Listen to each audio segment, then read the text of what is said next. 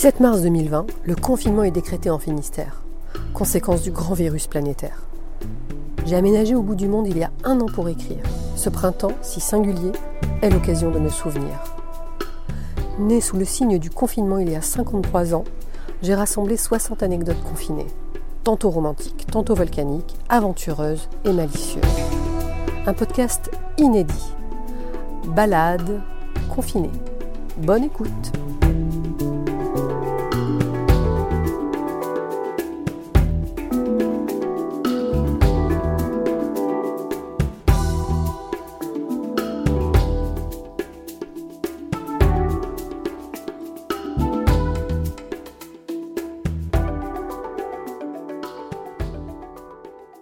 Épisode 22. Confiné à la poste. J'ai fait le job, accompagner le dépôt de bilan de Sumpost et de ses filiales. Le groupe La Poste internalise l'activité des centres de tri qui vont devenir d'ici quelques années des entités industrielles ultra modernes, équipées de machines sophistiquées. L'ingénierie logistique, la maintenance et le bureau d'études, ainsi que le call center, en d'autres termes les activités maîtresses de Feu Sumpost, deviennent celles non moins stratégiques de la direction du courrier, c'est-à-dire l'acheminement des lettres et colis. L'activité de conseil postal intègre la direction internationale au siège. La SS2I, quant à elle, est absorbée par Atos. Restent les équipes des services fonctionnels de la holding dont je fais partie. Qualité, ressources humaines, comptabilité, communication. Daniel D a été remplacé à la direction générale par René O, engoncé mais sympathique, et plus humain qu'il ne le laisse paraître. On le surnomme le nettoyeur, avant même de le connaître et de vérifier s'il ressemble ou non à Jean Reno. Je deviens en quelque sorte sa Frenchie, même si nos noms ne figurent pas au casting d'un western. Il m'accorde une confiance absolue, relation respectueuse. Être dire comme dans ce contexte n'est pas confortable. Pour la première fois, je me retrouve confrontée à l'accompagnement d'un plan social, de licenciement, de mobilités internes et de départ en retraite volontaire. Avec Véronique G en charge des ressources humaines, nous mettons en œuvre un dispositif pragmatique qui mise tous sur la vérité. Nous ne cachons rien. Chacun des collaborateurs est reçu pour définir les contours de son futur. Nous avons suffisamment anticipé pour que tous puissent se projeter, réfléchir, donner un sens au reste de leur vie professionnelle et personnelle. Tout le monde a su rebondir, vraiment tout le monde. En retraite, bénéficiant d'un licenciement économique avantageux, au siège.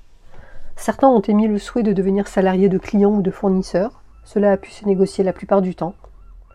L'enveloppe budgétaire allouée à cette restructuration était loin d'être neutre. Le plus difficile est de définir pour ceux qui intègrent le siège au sein de quelle direction, à quel poste, quelle classification, quel grade. Si le salaire ne constitue pas un sujet dans le cadre de cette transition, il en est autrement des perspectives parce que les barèmes et grilles d'évolution entre la filiale et la poste diffèrent. La poste est une entreprise jacobine, résolument verticale.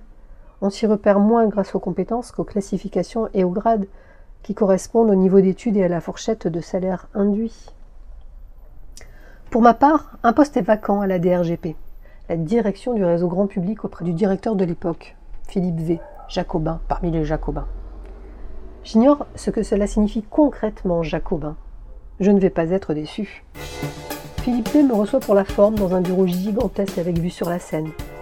Le siège du groupe se situe alors en face de la tour TF1 sur les quais de Seine. Mon amie Stéphanie L, cours de latin au lycée, nos vacances à Cannes, travaille à la régie TF1.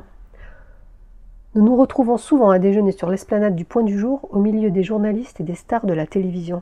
Je l'accompagne souvent au prime de la Starac, où je retrouve avec joie Jean-Jacques Amzelem dans les studios de la Plaine Saint-Denis. Tout se recoupe toujours, n'est-ce pas? On se quitte côté court pour se revoir côté jardin. Pour en revenir à Philippe V, il travaille sur fond d'opéra. Il me reçoit, l'air à moitié endormi dans son fauteuil ministériel en cuir. Il se passe des siècles avant qu'il ouvre la bouche. Vous aimez l'opéra? Euh. Oui. C'est toujours pareil. On s'aime, on se quitte, on se trahit, on se trompe, on se jalouse, on se venge, on se tue, on meurt. Le voilà qui monte le son au max. Ah, c'est là. Elle va agonir. C'est beau. Écoutez. En une fraction de seconde, j'entends le dernier souffle de Mélisande. Quand Philippe V me dit Aujourd'hui, nous sommes le 2 décembre. Oui Le jour du sacre. Oui. Je vais pour rajouter oui et donc le sacre de qui, de quoi? Je sens qu'il est préférable que je m'abstienne. Au fil des mois, je découvrirai la passion que cet homme voue à Napoléon, aux tragédiennes et aux furiosi, et à son boulot. Un type brillant et visionnaire, mais fermé et misogyne, comme le duc de Mantoue. Je vais occuper la fonction de DIRCOM pour la DRGP. Cette direction est en pleine restructuration. On n'emploie pas encore de termes brutaux en nuances, restructuration plutôt que réorganisation. Sa secrétaire générale rencontre un problème avec moi. Mon salaire ne correspond pas à la classification du poste.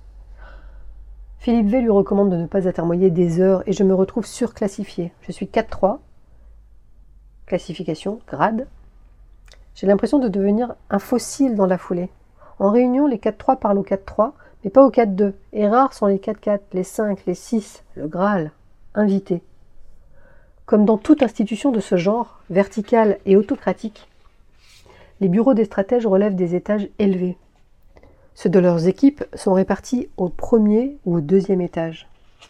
Le président, cela va de soi, dispose du dernier étage avec terrasse et vue panoramique, ascenseur personnel, pour ne pas avoir à répondre aux possibles importuns. Tenter de communiquer sur une stratégie que je connais par cœur pour la travailler avec Philippe et son comité de direction, mais dont je n'ai pas le droit d'en dire un mot est éprouvant. Au début, je jongle, écartelé, en réunion, je deviens professionnel de la reformulation, des introductions vaines et des silences qui font gagner un temps fou.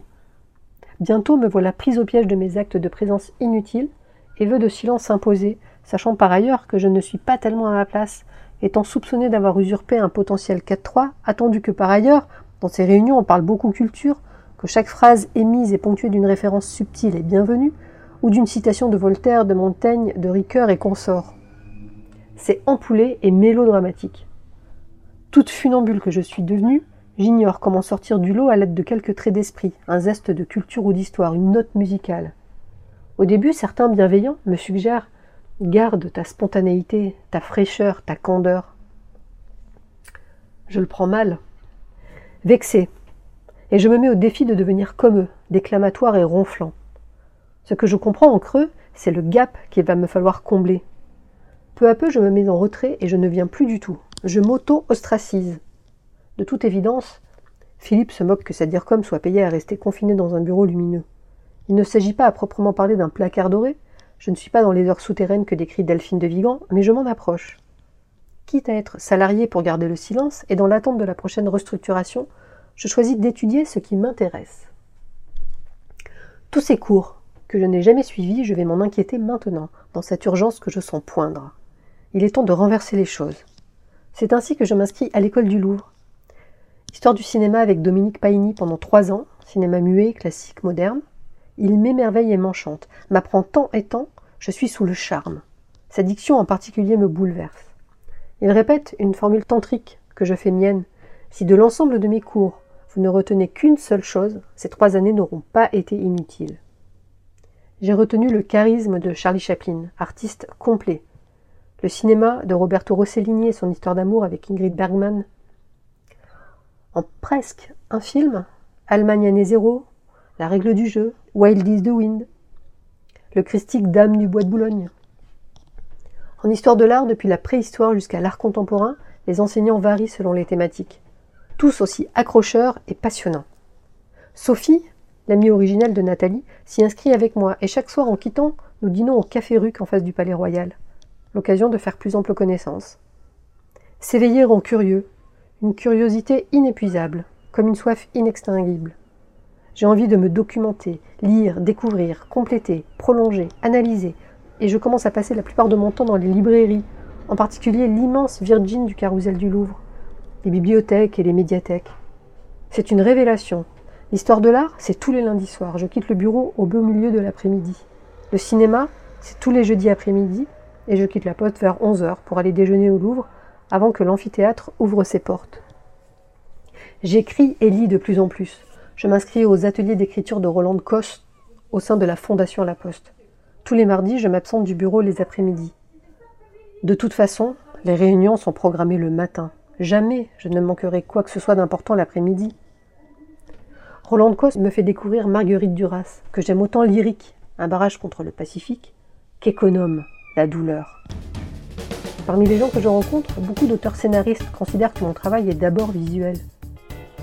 Alors je m'inscris à Séquence 7, le syndicat des scénaristes émergents, dont les locaux sont situés à l'hôtel de Massa, résidence de la Société des gens de lettres, dont je deviens aussi adhérente.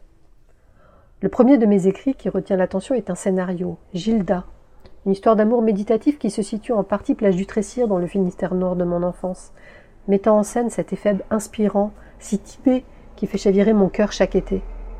Gilda n'aboutira à rien de concret en termes de production. J'ai mal identifié l'enjeu, s'il en existe un.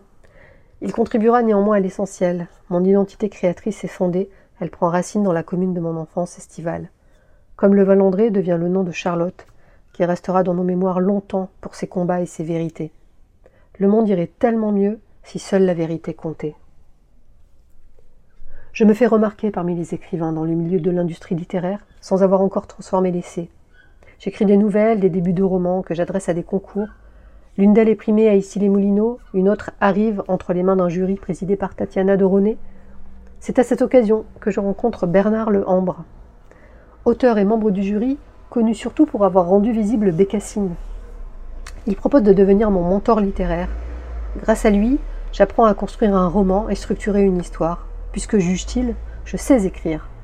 Même si j'affiche les défauts des débutants, exaltés, Trop de références, trop de redondances, d'adjectifs et d'adverbes. Je justifie trop, je ne fais pas assez confiance au lecteur. Je passe de moins en moins de temps à mon bureau, assez pour faire illusion, assez peu pour me faire oublier. J'entends bien prendre ma revanche au cœur de cette gloutonne organisation, trouver ma place malgré les baronnies. En attendant, j'écris, boulimique et assoiffé de livres de plumes.